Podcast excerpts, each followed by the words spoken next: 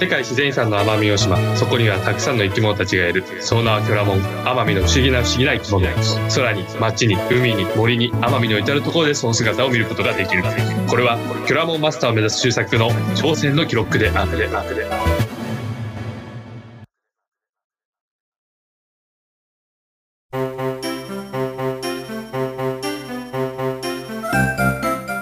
こんばんは、こんばんは、星野です。高橋です。こう会話がね、ぶつからないようにね、気をつけながら喋ってますけど、はい。はい。ただ、そうしてもぶつかるのが私と星野さんですね。キョラモ ン。おー、不思議な響きが、あの、また今日も聞けましたけど、今日は楽しく何を話したらいいですか ね。なんだこのテンション は。この前ね、奄美大島に戻って、久々会えましたね。はい。はい。久々に生星野さんと生キョラモンを。 2年、生、そうですね、生キョラモンというか生埼玉モンをうんと会いましたね。はい。お見せできました、ようやく。よかったです。はい。あ、本当に星野さんの可愛い可愛いキョラモンとも会えて、ちょっと心がリフレッシュしました。はい。こちらこそ。一応ね、息子のことね、息子って言うと余計怪しいな。なんだろうな。子供のことね。 そうですね。はい。なんかこう、星野さんの可愛い可愛いキョラモンっていうと、ちょっとね、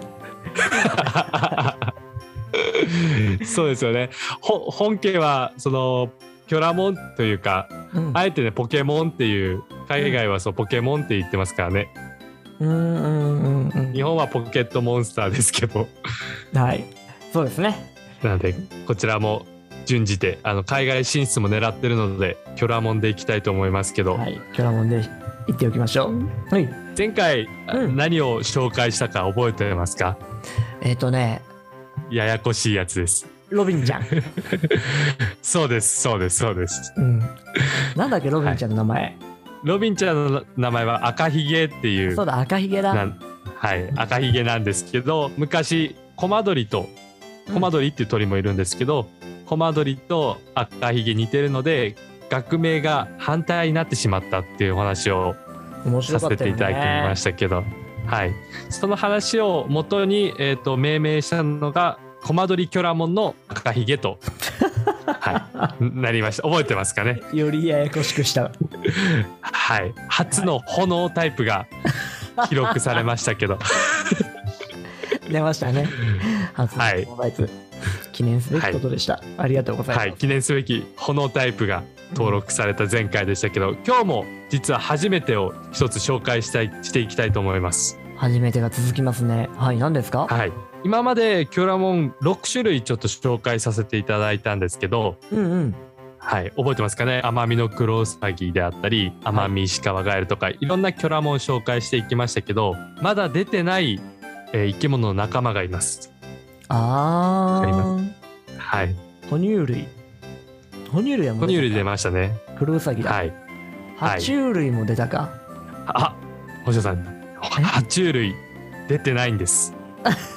あじゃあ爬虫類か。はい、今日は爬虫類のキョラモンを紹介していきたいと思います。はい。初の爬虫類ですね。初爬虫類です。なんか爬虫類っていうと、あれだね、耳慣れないね。うん、あんまりこう、身近に爬虫類っていないもんね。そうですよね。奄美はもうたくさん身の回りというか近くで見ることできますけど、例えばこれが東京とか、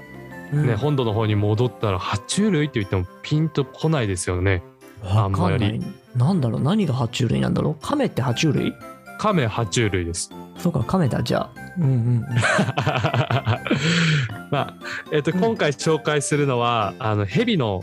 蛇を一つ紹介していきたいなと思うんですけどはい。奄美大島8種類蛇が生息してます。で一番有名どころはあの2文字のあの蛇なんですけど今日ははい。それは紹介せずにちょっとこう、はいはいはいなかなか日が当たらないただ日が照ってるっていう意味からつけられている日が当たってきてるっていう意味でつけられた、まあ、不思議な色をしたキョラモンまあ、ヘビをね一つ紹介したいと思うんですけども、はいはいははいい。名前から紹介していきいきますね。はい、お願いします。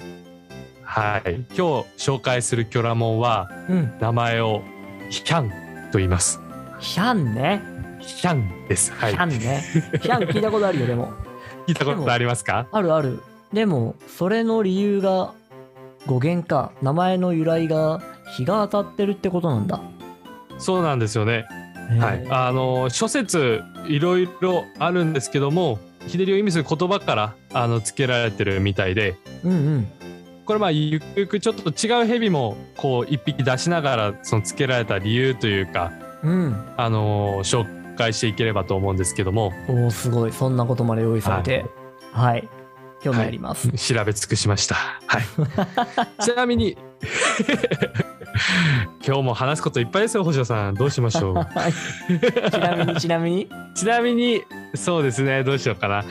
ヒャン、えーヘビですけども、まずかその2択でいきましょうかはいこ。のヒャン毒ヘビでしょうか普通の毒を持たないヘビでしょうか2択になってます毒蛇。はいそうです毒ヘビなんです、前ねまあそれもあって今日うんはい周作からいろいろ教えてもらった気がする。うんそうですよねやっぱ奄美で暮らす以上何どのヘビが毒を持ってるか持ってないかって結構非常に生活で重要で、やっぱりこう身の回りにいるので、まあ、触れる人でも毒ヘビでああ分かんないなと思いながらも触ったらそれが毒だったらっていうのはやっぱりこう怖いことなので島の人はやっぱりこう学んでおく必要があるっていうところなんですけどまあ基本蛇見て触らないけどね、普通の人は。あ本当ですかそれもちょっとねす聞きたかったことなんですけど後はでい。ちょっと詳しく聞きますね。はい。はい。ヒャン、ヒャンはね、毒ヘビです。はい、当たり。はい。じゃあちょっとバーっとどういう生態をしているか、ちょっと紹介していきますけど、はい。はい。まあ、準絶滅危惧種というふうに指定されているヘビです。純ね。はい、準です。で生息しているのは奄美大島、加計呂間島、与論島、宇家島っていう4島に生息してます。うん。でまあどういうところにいるかと言いますとまあ基本的には森の中ですね結構こう湿った環境を好んでうんうん生産だったりとかフォレストポリスとか、はいはいまはあ、い。基本的に森の中であの見たことがあるなっていうヘビですねあんま人里には降りてこないのかな。うんなかなか人里でいたっていうのはなかなか聞かないですけどあの一つだけすごいこう意外なところで見つけたのがあってはい。自分今あのマングローブパークというところでガイドさせてもらってるんですけどカヌーガイドをしてるんですけどうんあのマングローブパークの発着場で1回うん。ニョロニョロ動いてたるのを発見したことがありますあの、カヌーがいっぱい置いてあるところ。はいカヌーがいっぱいあるところにお客さんが見つけたんですけどうん。幸いにもあのヘビが嫌いなお客さんだったから「わあヘビ!」みたいな形でうんうん。びっくりして「えー、ガイドさんいるよ!」みたいな感じで言われて駆けつけたらヒャンだったっていうことだったんですけど、おー怖い怖いそうなんですよ。これもし、あ、ヘビだ、触ってみようっていう感じ で、触るような人だったら、もう本当に大惨事になってたかもしれないところでも発見されました。怖い。へーえ、どうやったのそれ。それはまあ、私あのヘビ触れるというか捕まえれるので、まあ頭を噛まれないように頭をこう捕まえて、うん尻尾を掴んで森へ返しました。森へお帰りって言って、あ、 ナウシカ。はい。なるほどねまあそんなところにもいます。ヒャンちゃん。へえでもそんな手で掴めるぐらいの大きさなんだねあ、来ました。大きさハンター。もうやめてそれ はい、大きさはですね30か60センチぐらいです。まあ、30センチから60センチぐらいの大きさなんですけど、はい、これあの多分ピンとこないと思いますやっぱりこれあの違うものであの今回また置き換えたいと思います。出た置き換えマスターの新作はい、置きはい、任せてください。えっとですね、いろいろ調べた結果イメージしやすいのは日本酒の一升瓶、おおはい、日本酒の一升瓶の長さ39.8センチらしいです大体うんうんなので、まあ、ヘビってまあ基本こうとぐろを巻いてるというかぐるぐるしてると思うんですけど、まあ、そのぐるぐるしてるのをビーンって伸ばすと大体一升瓶と同じ長さなるほど、ね、になるヘビらしいです。はいはいでも一升瓶みたいにこう胴体が太いのイメージしちゃうとなんかイメージ逆に湧きにくいねまあそうですねまあ、本当に胴体はもう細い本当に細いですボールペンぐらいボールペンぐらいのあそんな細さ細いんだねはいボールペンぐらいの細さです鉛鉛筆かな鉛筆ぐらいの細さで、まあ、本当に細長いヘビになります、うんうんまあ、大蛇ってわけじゃないですうんなるほどねはいありがとうございます色合いはいありがとうございます大きさハンターご満足いただけたでしょうか大変満足し ましたあよかったですありがとうございます ではあのこのラジオを聞いてくれてる今度カラフルハンターの皆さんにちょっと色合いをうんうんちょっとこう説明していきますけど色はねあの毒々しい色といいますかオレンジ色黒色オレンジ色黒色っていう風に縞模様になってるヘビでうすー、んなんか毒蛇っぽくていいね、はいもう本当に見た瞬間にあ毒ヘビっぽいっていう風な色合いをしてまうす、んうんでこれは後半でちょっとこう自分の実体験も踏まえながら話せればなと思うんですけどもう一つ面白い特徴があってうんうん